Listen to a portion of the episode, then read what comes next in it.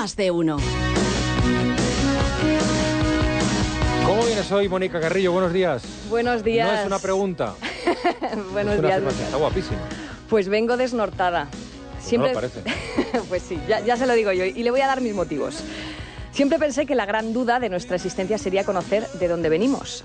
Aquello parecía ser lo que más nos podría angustiar, pero no. Ahora ese temor se suma a otro. No sé muy bien a dónde vamos. Hemos vivido unos días de vértigo, unos días para el recuerdo. La semana ha sido crucial, histórica, pero para peor.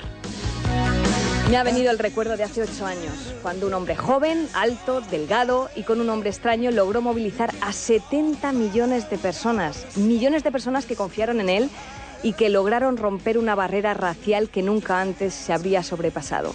Un negro en la Casa Blanca. Ahora los estadounidenses tenían la oportunidad de romper otro techo de cristal, de volver a hacer historia. Una mujer podría haber sido presidenta de la primera potencia mundial. Podrían haber hecho historia y finalmente la hicieron, pero para peor. A partir de enero, un señor rubio, multimillonario, ególatra y con nombre de pato será el inquilino de la Casa Blanca. Nada que objetar, ha sido elegido democráticamente. Pero ¿puede alguien responderme a estas cuestiones? ¿Qué le diremos a nuestros hijos cuando nos pregunten por qué ganó alguien que piensa que los inmigrantes vienen a violar y delinquir? ¿Quién les dirá que se ha premiado insultar, difamar, mentir? ¿Cómo podremos pedir respeto a negros, homosexuales, inmigrantes y otras gentes sin pedigrí? ¿Quién les dirá que no hay que hablar a la mujer así, como un objeto de uso y disfrute, de pagar y recibir?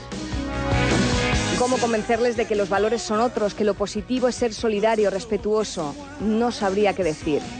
Desde luego, se confirma en el país de las oportunidades, donde cualquiera puede conseguir lo que se proponga, ha sido posible. Se ha dado el control a la persona menos preparada. Es un insulto a la inteligencia, un mal sueño americano. Quizá tengamos lo que merezcamos. Quizá no lo vaya a hacer tan mal, quizá. Pero si me preguntara un niño qué ha pasado, yo no sabría qué contestar. Oh my love, oh my love, take this waltz, take this waltz. Feliz fin de fiesta, Lucas. Feliz baile en la oscuridad, que decía Bruce. Pero, como decía Leonard Cohen, a quien escuchamos y que hoy nos ha dejado, siempre hay una grieta en todo por la que entra la luz. Mónica Carrillo. A usted.